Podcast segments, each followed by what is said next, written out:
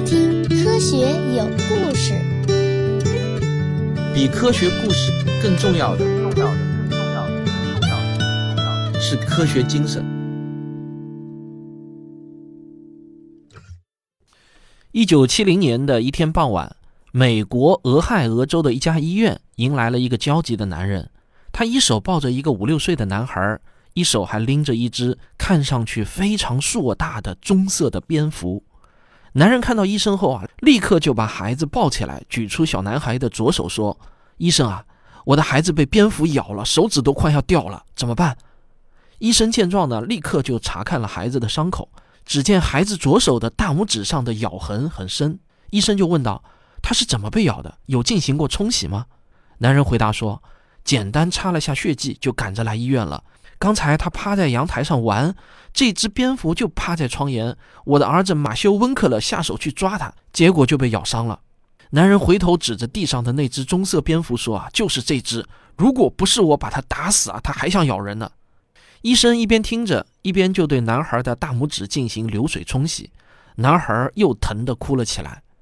医生一边安抚这个六岁的男孩，一边又对男孩的父亲说：“啊咬得很深，当时呢，你应该立刻用肥皂水进行冲洗，去除伤口创面的病毒。”男孩的父亲点点头。医生又看着蝙蝠说：“啊。”这是只野生的蝙蝠吧？我们需要对它进行检查，看看是不是携带了狂犬病毒或者其他危险的病毒，然后我们才能判断你的儿子是不是安全，需不需要做进一步的治疗。医生给这个名叫温克勒的男孩清理好伤口后，就让他爸爸带着小男孩回家了。这位男人回到家中，非常的不安，因为他知道狂犬病一旦病发，那必死无疑。他这个时候不可能意识到。后面会发生那么多出人意料的故事，那想要真正了解这个病例的奇特之处啊，我要先带你深度认识一下致命传染病——狂犬病。可能在大多数人的印象中，狂犬病都是被狗或者猫咬伤才会有感染的风险，并不知道被蝙蝠咬伤也存在这种风险。蝙蝠是一种哺乳动物，与猫和狗一样，也完全可以携带狂犬病毒。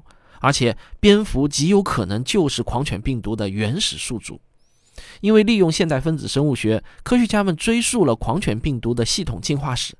他们对国际公认的六种狂犬病宿主所携带的狂犬病毒进行了基因序列分析。这些宿主呢，分别是狗、蝙蝠、浣熊、臭鼬、狐狸、猛这六种。在最终得到的基因遗传谱系中可以看到，这些不同种的狂犬病毒，它们最早的共同祖先呢，都出现在七千到一万两千年前，以异手目食虫蝙蝠作为传播媒介。因此呢，蝙蝠就是目前人类已知的携带最原始狂犬病毒的物种。这种病毒在很长一段时期内都只能在动物间传播，但不知道从哪一天开始啊，狂犬病毒发生了变异。具备了感染人类的能力。人类最早关于狂犬病的记录出现在公元前两千三百年前的美索不达米亚王国，现如今呢在伊拉克境内。在他们的伊施嫩纳法典中记载着，如果狗疯了，而且当局已将有关事实告诉其主人，但其主人因不将狗关在家里，以致狗咬伤一个人并引起死亡，则狗的主人应赔偿二十七个钱币。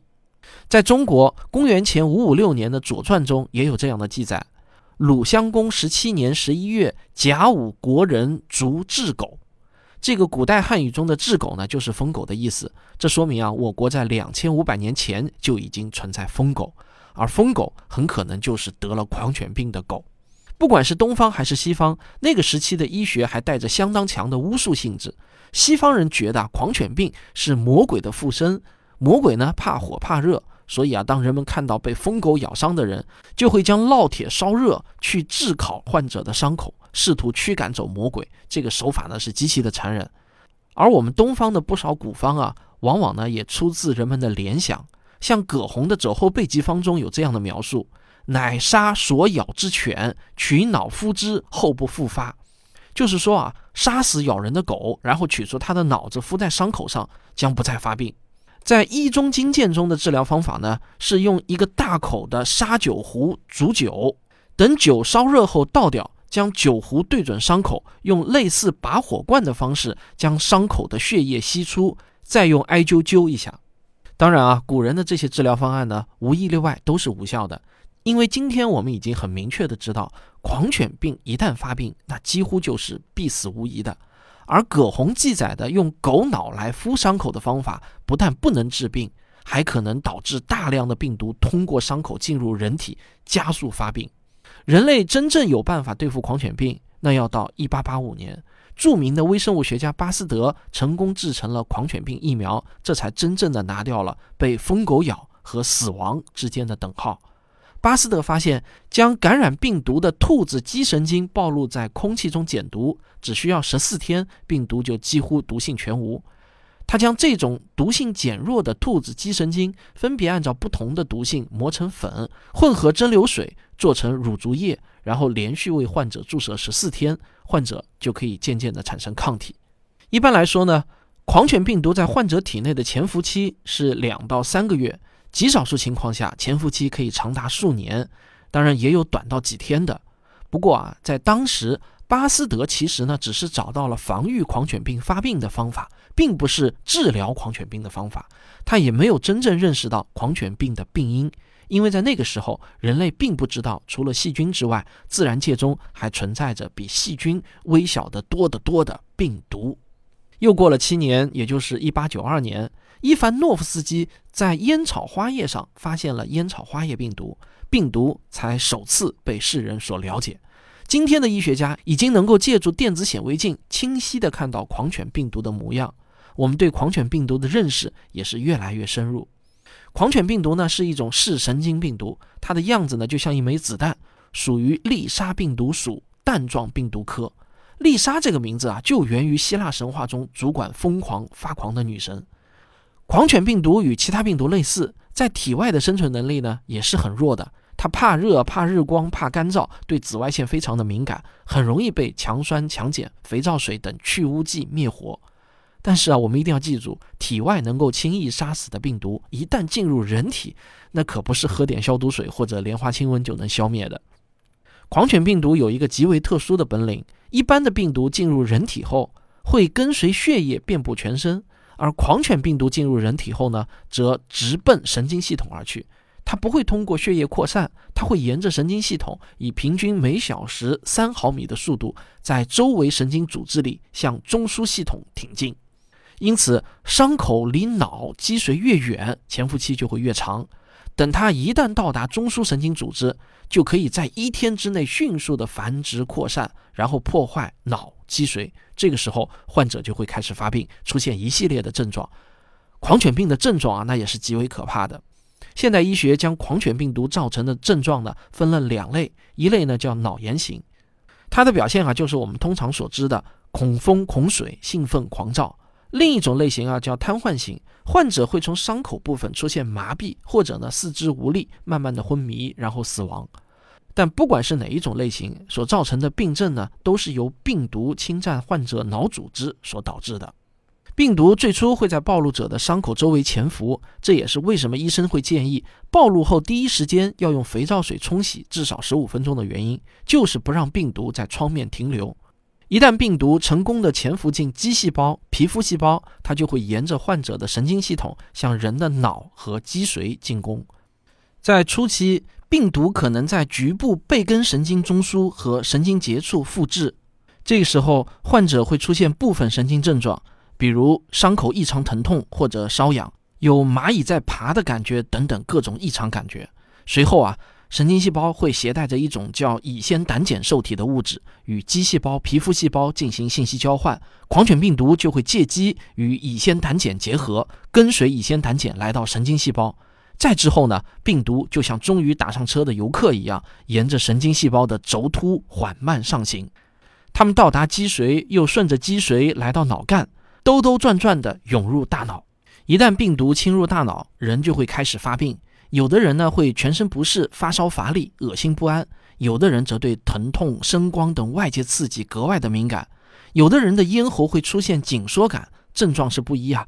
这其实呢都是病毒从周边神经转移到中枢神经时的过渡期症状。根据感染情况，这一初期阶段有可能持续两到十天。接下来涌入中枢神经的病毒会在大脑中疯狂的肆虐。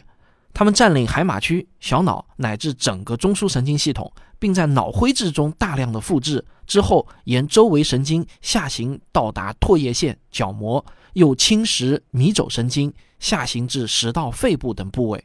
这个时候啊，患者就表现出一系列典型的狂犬病症状。他们流涎不收，双目赤红，有些人还会出现局部的痉挛。还有像幻视、幻听、胡言乱语、精神错乱等这些症状啊，就开始表现得越来越明显。除此之外呢，患者往往还会伴随着对声、光、水、风等外界刺激的激烈反应，尤其呢是对水的反应最强烈。据统计啊，百分之八十的患者会出现对水有不同程度的激烈反应，像是喝水、听到流水声、看见水，都可以导致咽喉肌的痉挛。随后呢，患者往往因喉部严重痉挛而窒息死亡。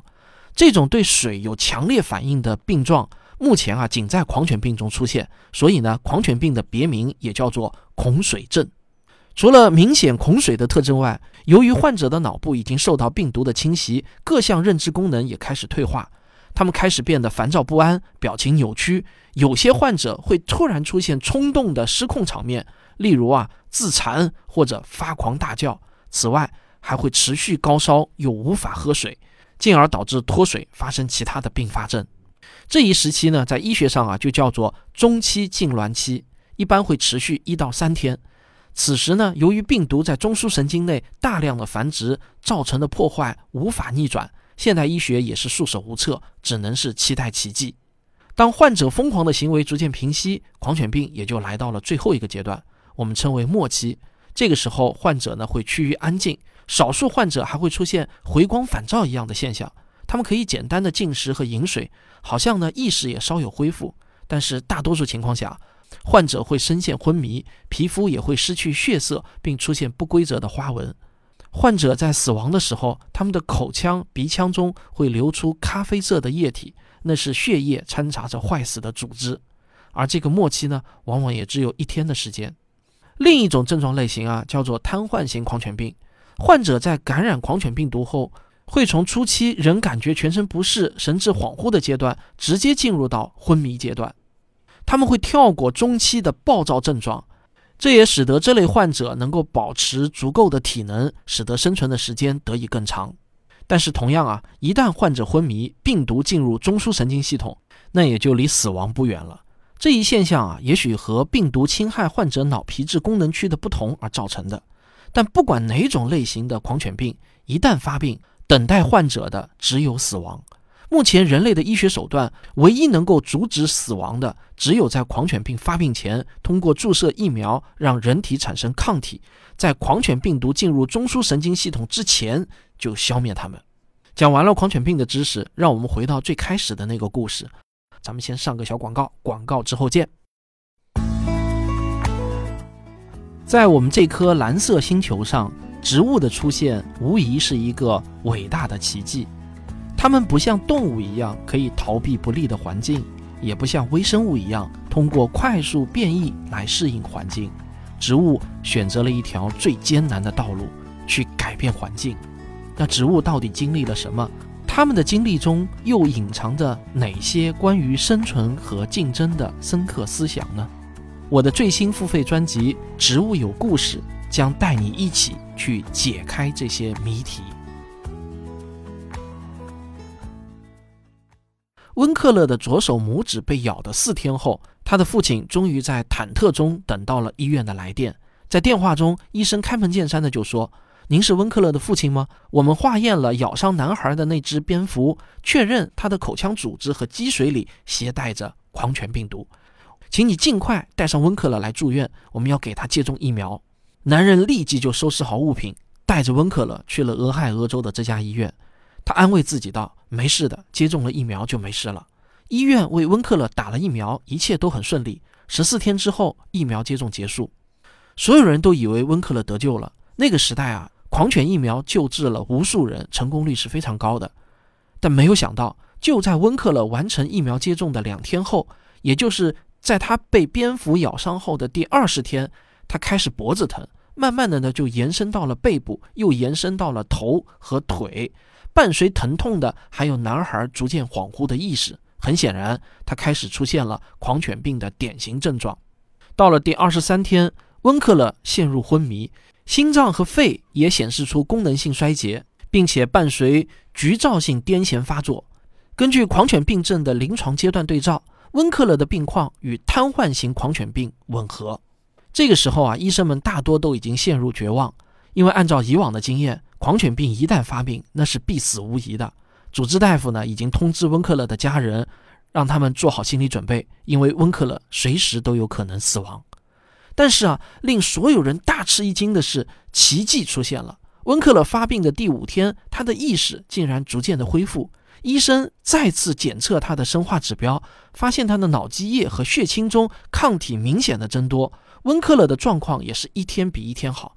两个月后，温克勒奇迹般的彻底康复出院。三个月后，对温克勒的复查结果显示，他体内的中和抗体效价达到峰值，在温克勒的脑组织、脑积液和唾液中也未能分离出狂犬病病毒。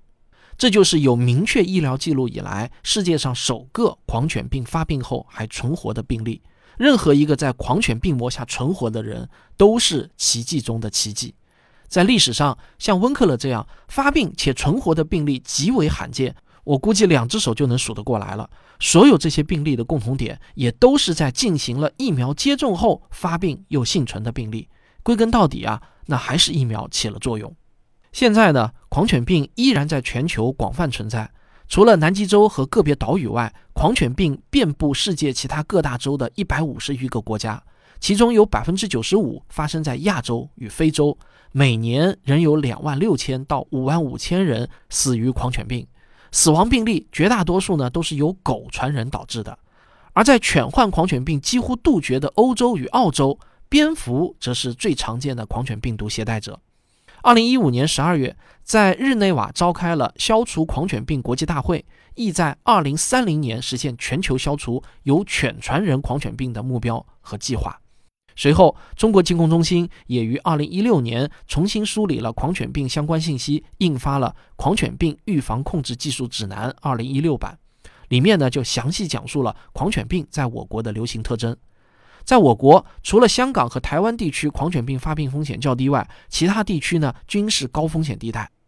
一九五零年有记录以来，我国狂犬病先后出现过三次流行高峰，最近一次的高峰呢就出现在二零零七年。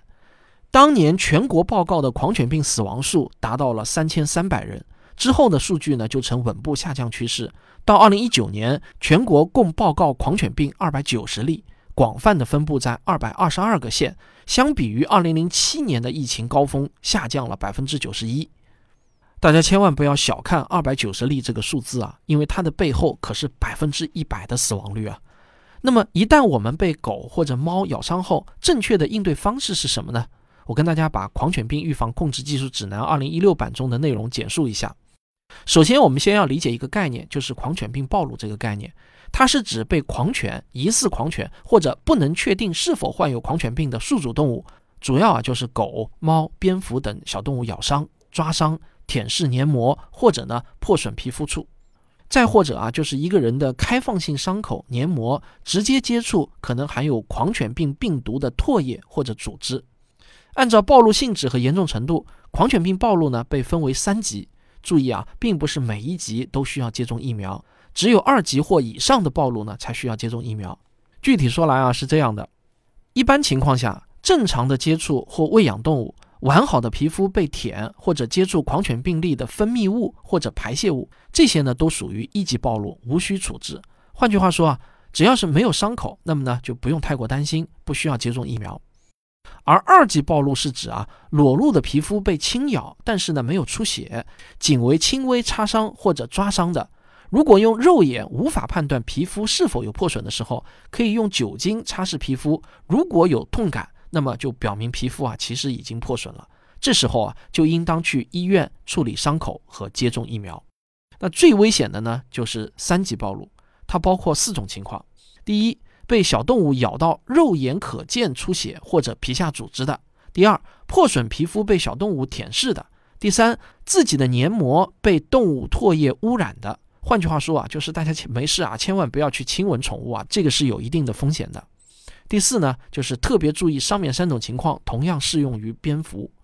发生三级暴露，除了去医院处理伤口、接种疫苗外，还要注射狂犬病被动免疫制剂，就是一种血清和免疫球蛋白。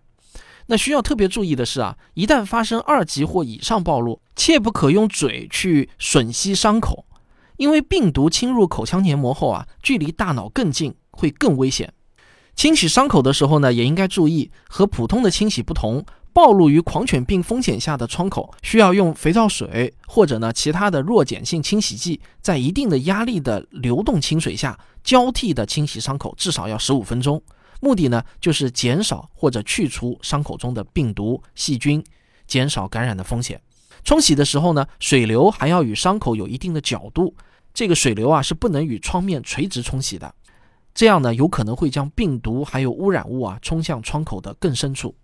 如果明确自己曾经接种过狂犬疫苗，那您也需要注意，目前我国疫苗的免疫保护有效期呢是六个月，也就是说。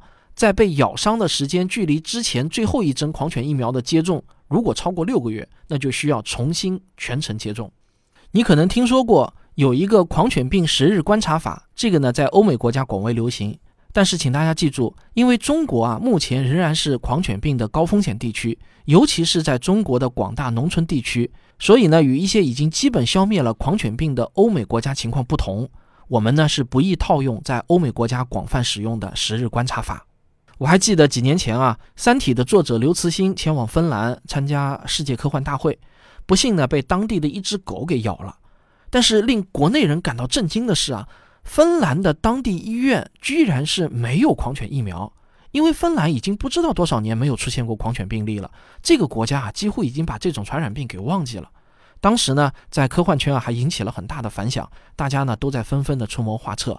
幸好啊，这件事情发生在无风险地区的芬兰。后来呢，大刘是平安无事。就在二零二一年一月二十八日，世卫组织在新发布的《二零二一至二零三零年被忽视的热带病路线图》这本白皮书中，也提到了关于狂犬病的未来计划。面对这个古老而又带着某些恐怖色彩的传染病，人们依然在全面消除犬传人狂犬病的道路上艰难地行走着。狂犬病让我们必须清醒地承认。病毒依然是人类面临的强大敌人，我们迄今也没有找到任何可以对抗狂犬病毒的特效药。虽然现代医学还有很长的路要走，但面对狂犬病毒这样的敌人啊，我们唯一能依靠的也只能是现代医学方法。喊多少阴阳平衡的口号啊，都是不可能真正有用的。我真心希望所有我节目的听众都能区分口号和方法的差别。好，感谢您的收听，咱们啊下期再见。科学声音。本期节目的文稿啊，是由我们科学声音科普写作训练营第三期的学员青青大人撰写的。之前大家也听过不少他的稿件，他的成长速度呢也是非常的快。